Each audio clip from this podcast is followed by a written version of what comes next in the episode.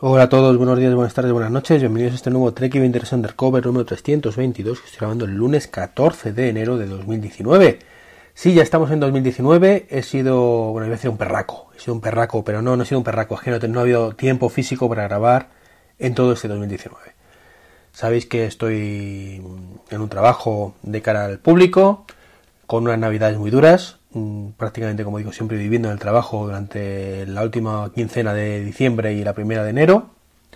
Y bueno, eso hace que, el tiempo libre pues sea muy, muy codiciado. bueno, realmente siempre lo es. Lo cierto es que siempre lo es, siempre es un, bien muy codiciado. Pero cuando tienes cero, se convierte en algo imperativo.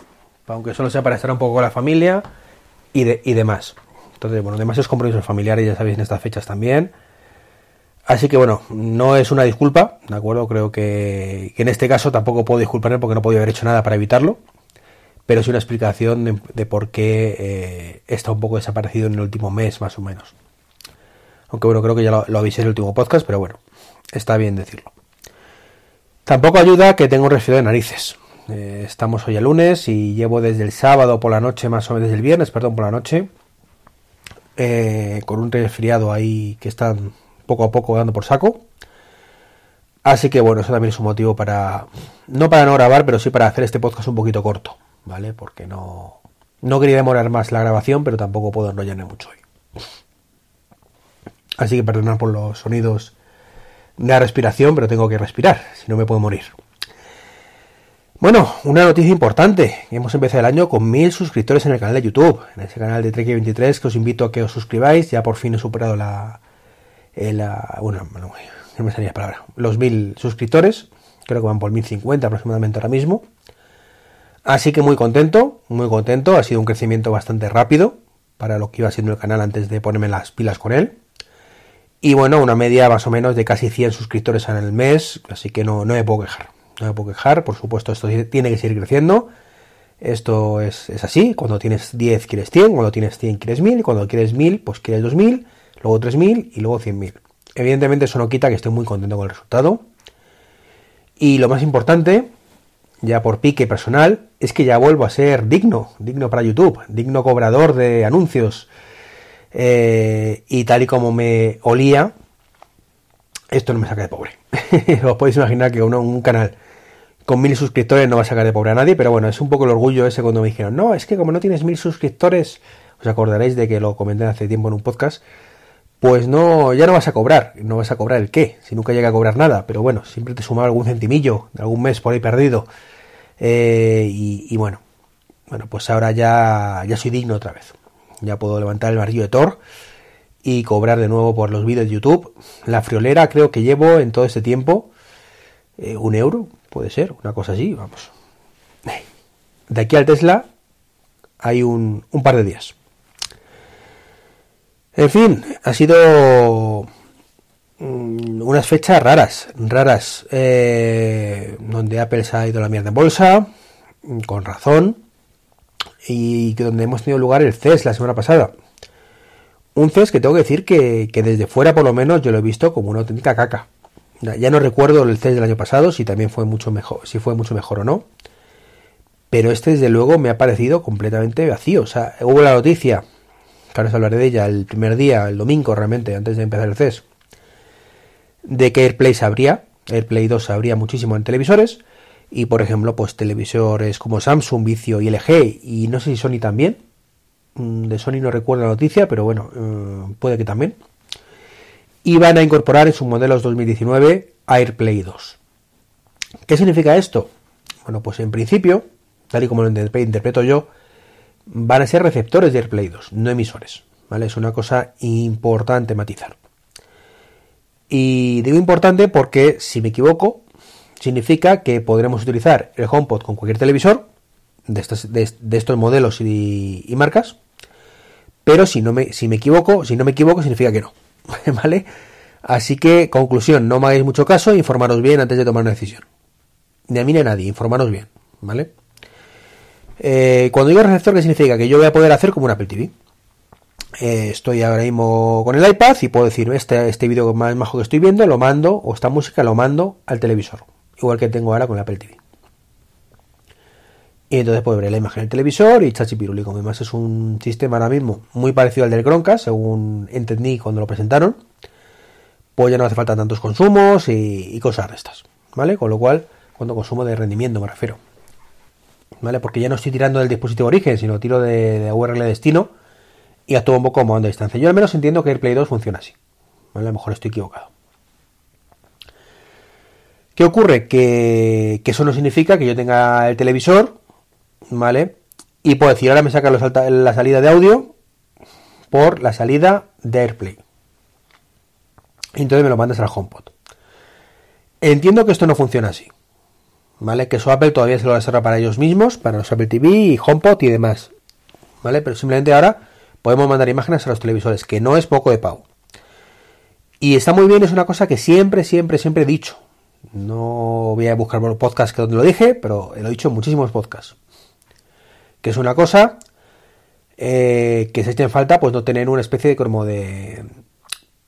No de croncas, que podría valer así un dispositivo barato, eh, tanto para audio como para vídeo. Con esto tenemos el, la parte de vídeo, por lo menos, y audio también, evidentemente, pero no es el origen, no es la, idea. Eh, donde mandar nuestros contenidos directamente. Es decir, yo estoy en una sala de reuniones y no tengo que tener Apple TV.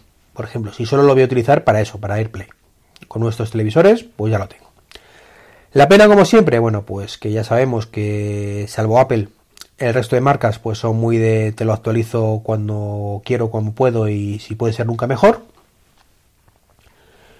Eh, bueno, menos, Apple y menos, Tesla eh, en cuestión de coches, pero bueno, no, viene el caso ahora.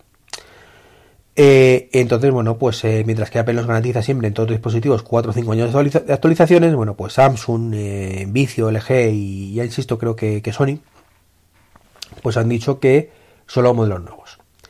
Y en el caso de Samsung, pues creo que han anunciado que los modelos de 2018 también. Lo cual es pues vale, si no fuera por el detalle de que mm, que realmente son los modelos nuevos que lanzaron en 2018. Es decir, no es que los que estuvieran fabricándose en 2018, sino los que salían específicamente en 2018 y no todos. ¿Por qué digo eso? Porque yo me compré un televisor en 2018. Concretamente era de finales de 2017. Creo que lo presentaron en, el CES de 2017, puede ser, no, no recuerdo, Samsung Frame, ¿vale? Y no tenía ni una puñetera actualización de ese televisor. Ni una. Bueno, sí miento. Eh, actualizaciones pequeñas. Pero vamos, de funcionalidades, cero patatero. O sea, comprado en enero del 2018 y no me han puesto ni lo de el Smart Home de, Samsung, que son los primeros interesados. Oiga usted, que, que, que cuanto más dispositivos tengamos eso, mucho mejor. Para poder utilizarlo. Pues no. Ellos no. No han actualizado nada. Y bueno, pues me llevé una pequeña decepción. Yo puedo entender perfectísimamente que mi modelo de 2013, que lo tengo aquí en la habitación donde estoy grabando ahora mismo, pues no se actualice. Fue un poco engaño, ¿vale? Eso de que tal actualizamos 4 o 5 años por hardware, ya, mentira cocina. Fue uno, al siguiente año ya fue imposible prácticamente conseguir el módulo y encima carísimo. Con lo cual, bueno, pues, pues es lo que hay. Pero bueno, es lo que, lo que hay, como digo. Así que, pues vale, pero yo no me voy a cambiar de televisor, así que seguiré con mis Apple TV. Pero contento, contento de esta decisión, porque entiendo que a partir de ahora todos los televisores eh, pues tendrán esta funcionalidad antes o después, independientemente de la marca. También eh, parece ser que los Samsung concretamente, pues tendrán eh, una aplicación de iTunes, pues para ciertas cosas. Bueno, pues eso cuando la tengamos, pues sabremos para qué es. Yo tampoco me, me hago muchas ilusiones y, a ver qué es. ¿Vale? Ya os contaré cuando se sepa exactamente qué, porque es muy relativo. Esas cosas son muy relativas. Y es que lo mismo, por ejemplo, que sea compatible con la, la música de comprada en iTunes y las películas compradas en iTunes, a que sea compatible con Apple Music, a que además sea compatible con el nuevo sistema de, de Apple de vídeo. Así que nadie sabe todavía nada, solo que va a salir este año. Así que, insisto, eh, prefiero no especular, no tengo el dato, ¿de acuerdo? Así que no, puedo contaros mucho más. Y por último, voy a terminar, voy a hablar de un libro, y esta vez no lo escrito yo, ¿eh? Que ya sabéis que soy muy pesado con mi libro, de comprarme mi libro del Apple Watch, que por cierto, si os entrega el Apple Watch en Navidad, se está tardando, ¿vale? Saca partido tu Apple Watch. No te, no te defraudará. Al menos la gente que lo ha leído eso dice. Yo no puedo ser objetivo en eso. Pero bueno, bromas aparte. Concretamente se, se trata de un libro nuevo que ha salido de atajos en la iBooks Store. ¿vale? Los editores, o los autores mejor dicho, son Frank Liñán, Rafael Roa y José Luis Gutiérrez, y nos hablan de Shortcuts, la aplicación de, Apple que salió con iOS 12 para, eh, o atajos en español, para un poco ser la evolución un poco de Workflow. Sabéis que ya había un libro de Workflow anteriormente en español bastante bueno. Bueno, pues ahora eh, estos tres elementos, Fran, Rafael y José Ruiz, pues se han, se han animado de forma conjunta a escribir un libro. Mm, tiene bastante buena pinta. Yo lo, estoy, leyendo, pero poco a poco. No he tenido tampoco tiempo para ello. Me han tenido el detalle de regalarme una licencia. Y además una segunda para todos vosotros. Así que voy a hacer un sorteo. Escribir por Twitter, ¿vale? Eh, un mensajito diciendo, oye, mira, que me gustaría participar en, el sorteo de la licencia, bueno, la licencia de la copia del libro Descubriendo Shortcuts, ¿de acuerdo? Y yo pues os lo haré un sorteo con todos los que me escribáis y ya está. Eh, básicamente, ¿vale? Lo publicaré en el blog y, esas cosas. Eh, estaría bien por Twitter o en un hashtag, ¿vale? Pero bueno, ahora os, lo pondré todo eso en la en la descripción del podcast, ¿vale? Para no hacerlo de palabra, pero vamos, más o menos será algo así como estoy muy interesado en el libro, eh, descubriendo shortcuts, eh, almohadilla, sorteo shortcuts, Trek 23, por ejemplo.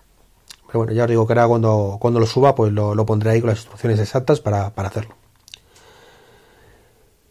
Y poco más, poco más. Deciros, como digo, que este libro está, está muy bien, la verdad. Eh, he estado leyendo un poquito por encima y sobre todo me, gusta el esquema, el esquema que, están haciendo, un poco introductorio, contándonos la historia de Shortcuts, ¿vale? Cómo, cómo evolucionó hasta, hasta lo que es en qué consiste la programación visual, eh, hablar un poquito de Scratch, ¿vale? Como una especie de, introducción un poco a dónde, dónde va Sorcas, ¿no? Por qué es así, de dónde viene todo eso. Y creo que, es una cosa bastante importante. Luego, pues también trucos para, para saber cuándo hay que crear atajos, eh, cuando hacemos tareas repetitivas, por ejemplo, cosas así. Eh, las diferencias entre, entre los que vienen con Siri y los nuestros. O sea, creo que, que está bastante bien el libro está bastante bien, ya os digo, no perdéis nada por leerlo y aprender un poco la forma de, como digo, automatizar vuestro, vuestro iOS. Ya comenté en su momento, Shortcuts me parece que es para usuarios avanzados, ¿vale? Esto, esto creo que es así. O sea, no porque haya un libro significa que sea para todos los usuarios, ni mucho menos. Creo que mi padre en la vida hará un Shortcuts, yo haré 4 o 5, y la mayoría de usuarios, pues eh, lo mismo y el que sea un pro, pues sí que hará 50. Pero más que nada porque creo que son cosas que, deben salir directamente de serie con el sistema operativo. Pero más allá de eso, eh, creo que viene muy bien todo esto pues para tener una base, ¿vale? Aprender bien un poquito los trucos y tener una buena base de para hacer los, los shortcuts. Entonces creo que, es una lectura bastante interesante, la verdad. No es un libro especialmente caro. Eh, y, y bueno, creo que los autores se lo han currado, sinceramente, y con muchísimas capturas y demás. Y se merece por lo menos el, beneficio de la duda. ¿De acuerdo? Pues nada, esto es todo por ahora.